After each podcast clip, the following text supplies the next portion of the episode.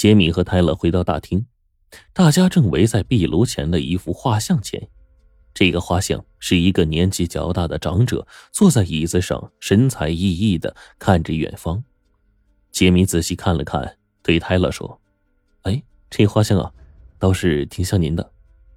别开玩笑了，我看呢，倒是挺像你的。”艾丽指了指卢比的眼睛：“哇，这双眼睛多像卢比啊！莫非，嗯，你是他儿子？”卢比不高兴了：“别胡扯。”我倒是觉得你挺像他女儿的。卢比这么一说，沉闷的气氛呢一下子就活跃了起来。嗯，别说了！胖子亨利大声喝道。他指了指戴在右手腕上的劳力士手表，说：“哎，快六点了，这该死的主人也该出场了。我肚子都快饿扁了。”被他这么一说，其余人也觉得是肚子饿了。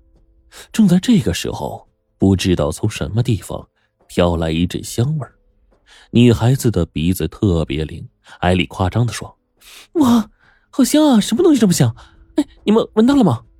花匠郭尔逊接茬说：“是啊，好像是咖啡的香味儿嗯，是从厨房传来的。”艾丽自告奋勇的对着众人说：“嗯，你们去餐桌旁等我，我去看看。”说完就向厨房走了过去。不一会儿，艾丽就端着一个盘子，笑呵呵的走了出来。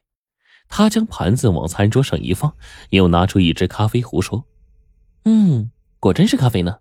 有人呢在煮咖啡的器具上设了自动定时装置，刚煮好的咖啡香极了。哎，旁边还有糕点呢，我想这是主人特意为我们准备的吧。”说完，他把咖啡分别倒在七个杯子里，又把蛋糕分别装在碟子里。亨利第一个拿起杯子就喝，其余人也各自取了一份享用起来。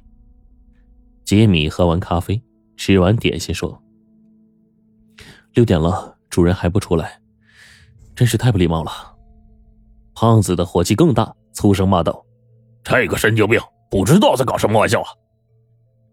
古尔逊说：“我说，亨利先生，你跟那人到底怎么回事啊？怎么一路上总是听你在骂他呀？好像你跟他有天大的不解之仇似的。”亨利先生，亨利先生，你怎么了？亨利先生。古尔逊的喊叫声引起了其他人的注意。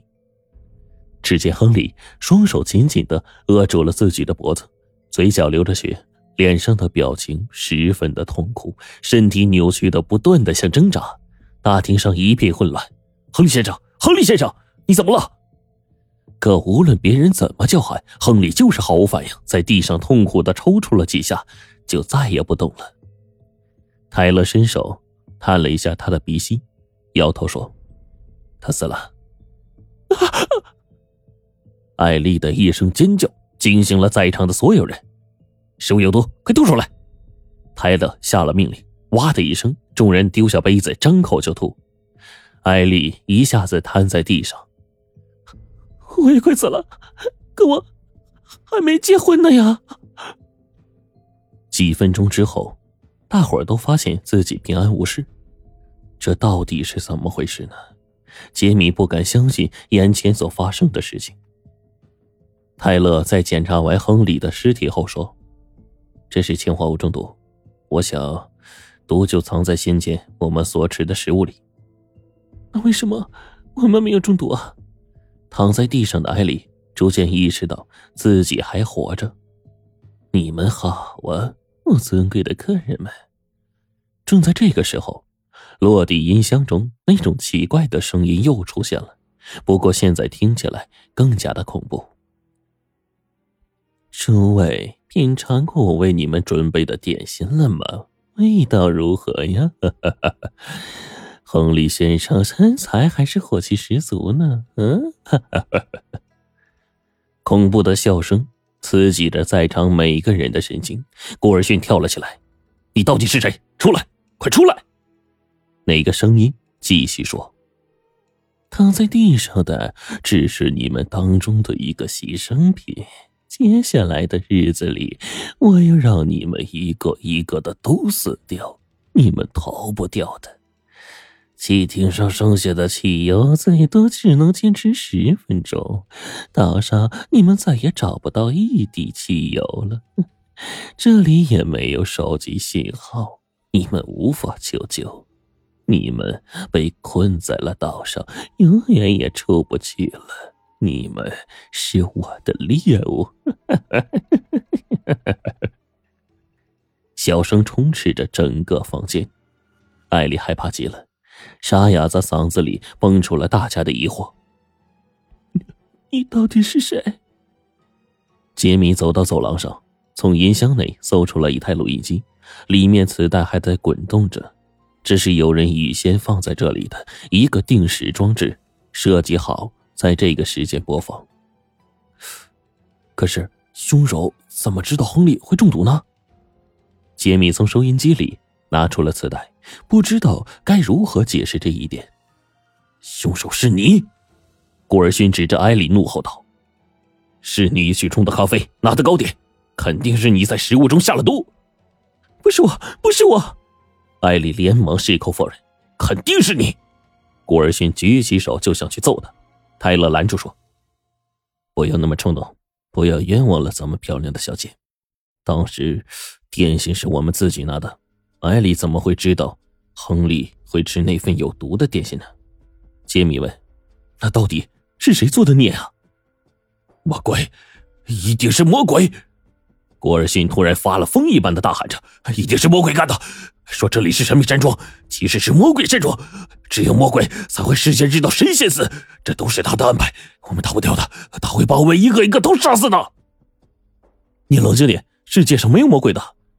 杰米试图让他恢复理智，古尔逊却是极度的冲动，根本不理会别人的劝阻，推开大门，径直向着码头冲去。我要走了，这里有魔鬼，我们都会死光的。众人追到码头，古尔逊已经上了船。船夫喊道：“回来吧，汽船上没汽油啊，你开不了多远的。一个人在海上很危险，快回来吧，我们在一起就不用怕他。”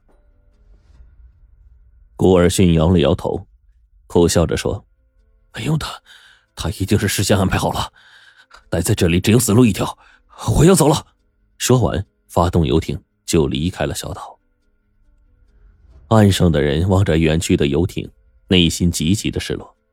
刚才发生的凶杀案，神秘的杀手让他们感到十分的害怕。而现在又有一个人离开了，茫茫大海，他能不能安全抵达大陆，实在难说。夕阳的余晖落在每一个人的脸上，虽然那别墅十分危险，但也只能回去过夜了。他们转过身，默默的向着山庄走去。砰的一声，猛烈的爆炸声从海面上传来。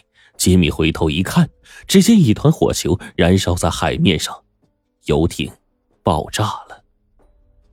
恐惧再一次笼罩在每一个人的头上，在没有任何征兆的情况下，两条生命就这样突然消失了，这实在是太可怕了。回到别墅，亨利的尸体还躺在餐桌旁的地板上。杰米拿了一条床单给他盖上，大厅内一片沉寂，静的可以听见每一个人的呼吸。他想了想说：“我们不能再这样坐以待毙了。我们在明处，凶手在暗处，我们应该把他找出来。”吉米说的对，泰勒也站起身说：“我们应该一起行动，让凶手无机可乘。”艾莉望了望胆小的卢比。点了点头，说：“好，把这个海岛彻查一遍。”他们先是绕着海岛走了一圈，这岛实在是太小了，没有人能在山庄外而又不被人发现。接下去就是小木屋，那里也很小，只有几台机器。检查的重点只剩下这栋别墅了。他们又返回屋内，开始在各个房间仔细的搜寻，但是一切都是徒劳的。